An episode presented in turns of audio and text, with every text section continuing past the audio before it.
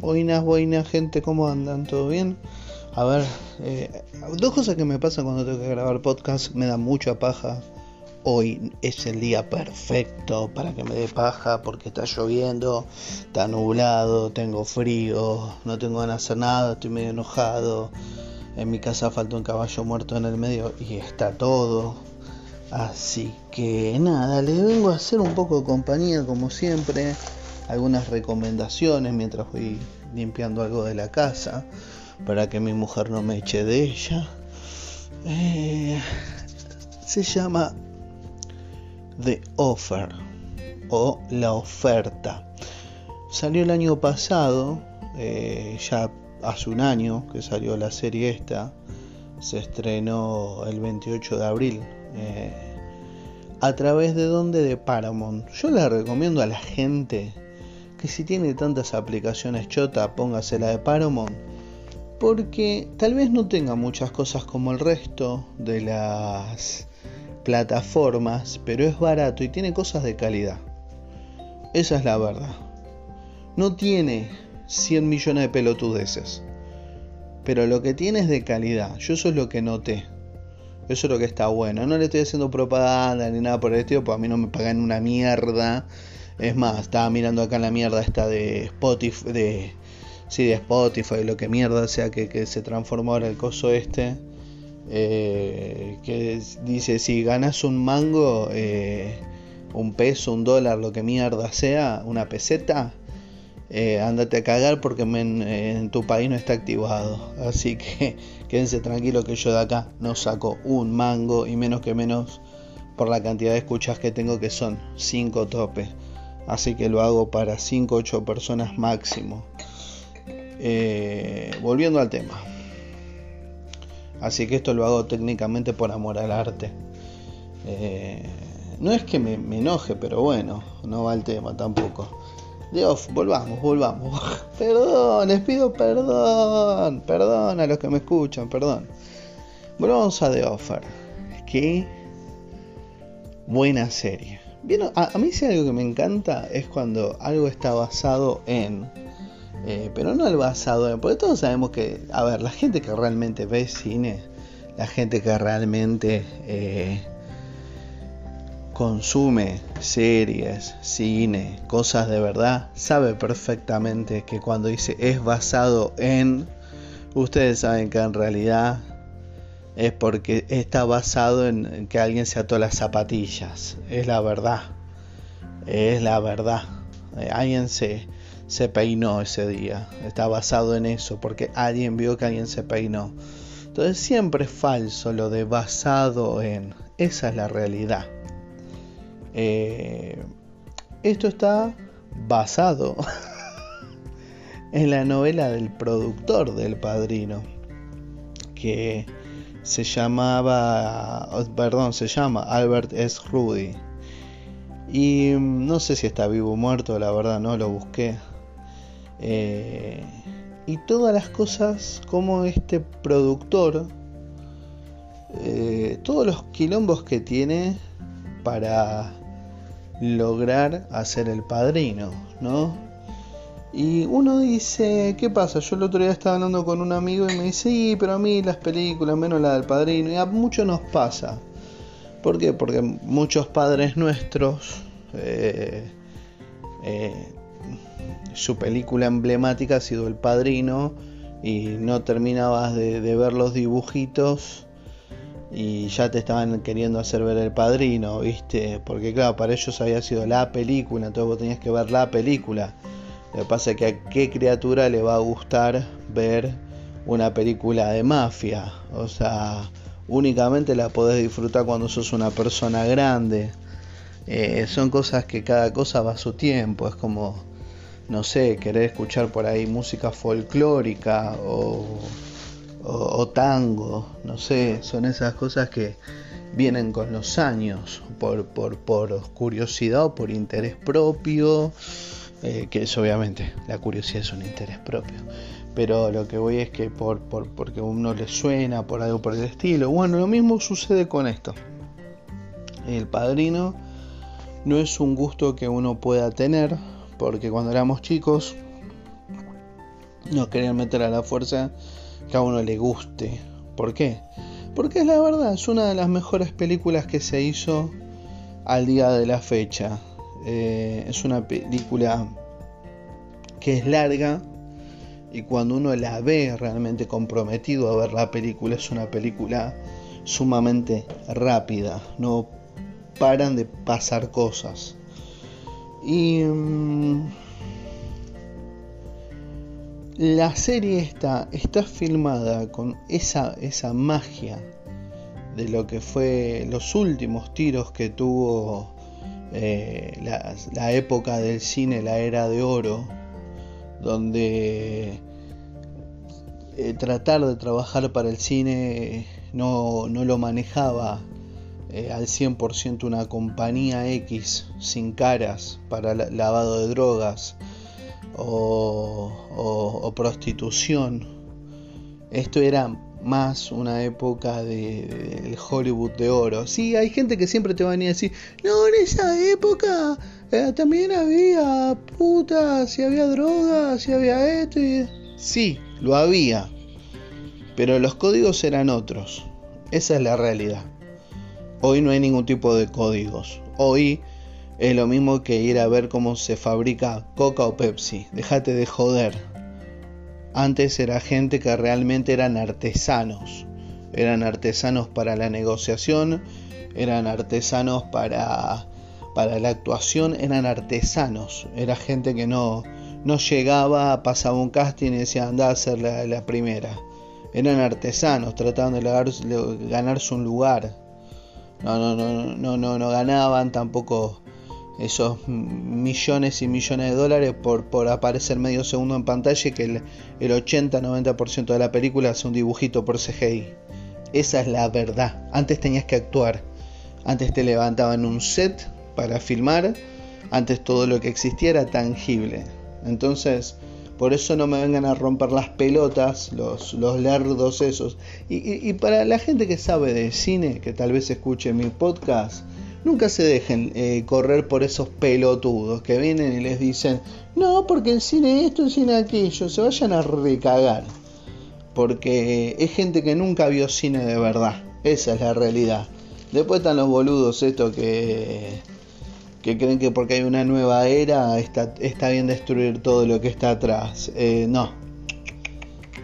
Eh, piensan que todo está ganado porque sí, porque Dios se iluminó y dijo, dale para adelante. No, no es así tampoco.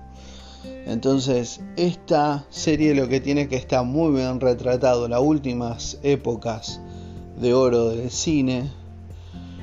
Y hay, es sumamente entretenida porque eh, no engancha en ningún momento un bucle de algo aburrido.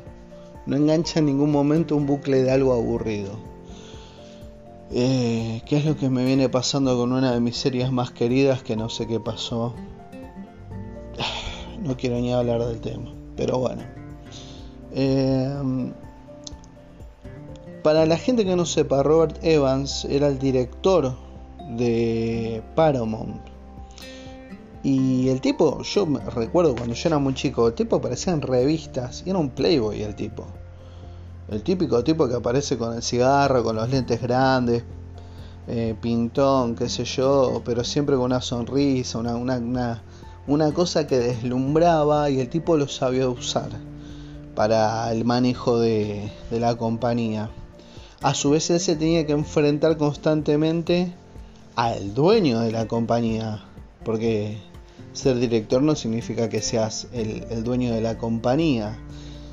Y bueno, hay, les digo, hay bocha de actores que se pasan, son muy buenos actores, eh, cuentan mucha trastienda de cómo la mafia se llegó a meter dentro de la filmación de, del padrino, que siempre fue medio como una leyenda, bueno, acá cuentan todo, después queda en vos, si vos querés eh, creer si es verdad o mentira. Obviamente que hay acontecimientos históricos que sí suceden. Eh, pero la verdad, la verdad, es una serie que la vi en tres días. Eh, pues no podía dejarla de ver. Y la vi en tres días porque yo miro de madrugada, que es cuando mis hijos se están durmiendo y qué sé yo. Entonces no puedo meterle más capítulos. Pero cada capítulo es... Ansias ver el próximo. Es, es tan buena. Es una serie de la que he notado que no se habla. Y la verdad que están todos bien caracterizados. Está bien caracterizado el, tipo que hace de, de, Marlon Brando, que es Justin Chambers. Eh, está bien caracterizado el, pibe que hace de. ¿Cómo se llama? De Al Pacino. Está fantástico, de verdad. Uno piensa que está viendo un Al Pacino joven. Eh, están, están, muy bien caracterizados, están muy bien caracterizados. Eh, recuerden que pasa dos cosas, siempre con las películas de cuando hay que hacer de otra persona, que tenés dos chances. O lo maquillas a punto tal que vos quedes eh, todo el tiempo perdido mirando el maquillaje que sería hacerle una máscara. Buscas una persona 100% parecida o lo más parecida posible y que lo esté imitando y termine una, una, mala imitación. O buscas un actor que más o menos pueda sacar el personaje, pero que lo actúe excelente. Entonces, acá en esta serie lo que hicieron fue un excelente casting, un excelente casting Obviamente que hay gente como el productor principal que no se parece ni en la punta de la uña, con, el pibe este, no se parece ni en la punta de la uña, pero logran que sea atrapante. ¿Vieron como cuando dicen eh, los hechos reales son eh, lo mismo pero con gente fea? Bueno, o sea, acá pasa eso, o sea, justamente eh, los hechos reales eh, es, justamente eso, como la gente es gente normal, acá tenés actores interpretándolos. Así que la verdad es sumamente atrapante. La serie cuenta todas las idas y las vueltas que ellos tienen con, con la mafia, las peleas con la productora, con el director, con, todos, porque es una lucha constante. Para el que no esté muy al tanto, es el, momento de la filmación del padrino es el peor momento que estaba pasando, por así decir, eh, la ciudad de Nueva York con respecto a lo que es eh, robos, los barrios bajos, la mafia que todavía se venía arrastrando de la década del 50, eh, el escritor Mario Puzo que que decía hacer una obra eh, muy común, muy corriente, pero que, él conoce, conoce porque obviamente sabe de qué trata, cómo son las vidas de ellos, las conoce de que es chico. Entonces el tipo eh, invierte en hacer un libro.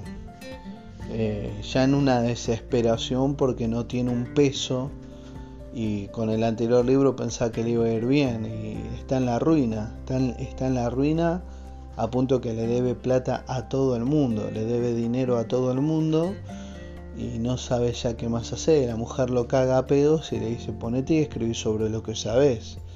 Eh, déjate de joder. Se lo dice la editora y se lo dice la mujer. Escribí. Y mm, es fantástico. Es fantástica. La serie porque no es solamente ver el logro de, Mario Puzo, sino está más bien enfocado en cómo se logró la película, todas las dificultades que conlleva una productora detrás, ¿no? Eh, aparte recuerden que esto no es una época de, de, era digital, vos tenías que ir, presentarte, hablar con la persona. Hoy eso ya no existe. Por eso les digo, pueden tener que creo que eso es lo más atrapante de la serie. Es una mirilla al pasado, poder ver la artesanía, ¿no? Poder ver la magia eh, de, lo que era comprometerte, de lo que era tener palabra, de lo que era eh, luchar, de lo que era tener que estar yendo, viniendo, viajando, ¿viste? Y esta gente obviamente que no es un pobretón como yo, que no tengo para ir a la esquina si se me pincha la rueda de la bicicleta.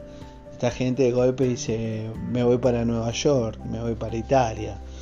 Y te agarran un avión privado y a la mierda. O sea, y hay mucho movimiento todo para poder lograr lo, que es Paramount, lo que fue en su momento Paramount, que, fue lo más grosso que existió.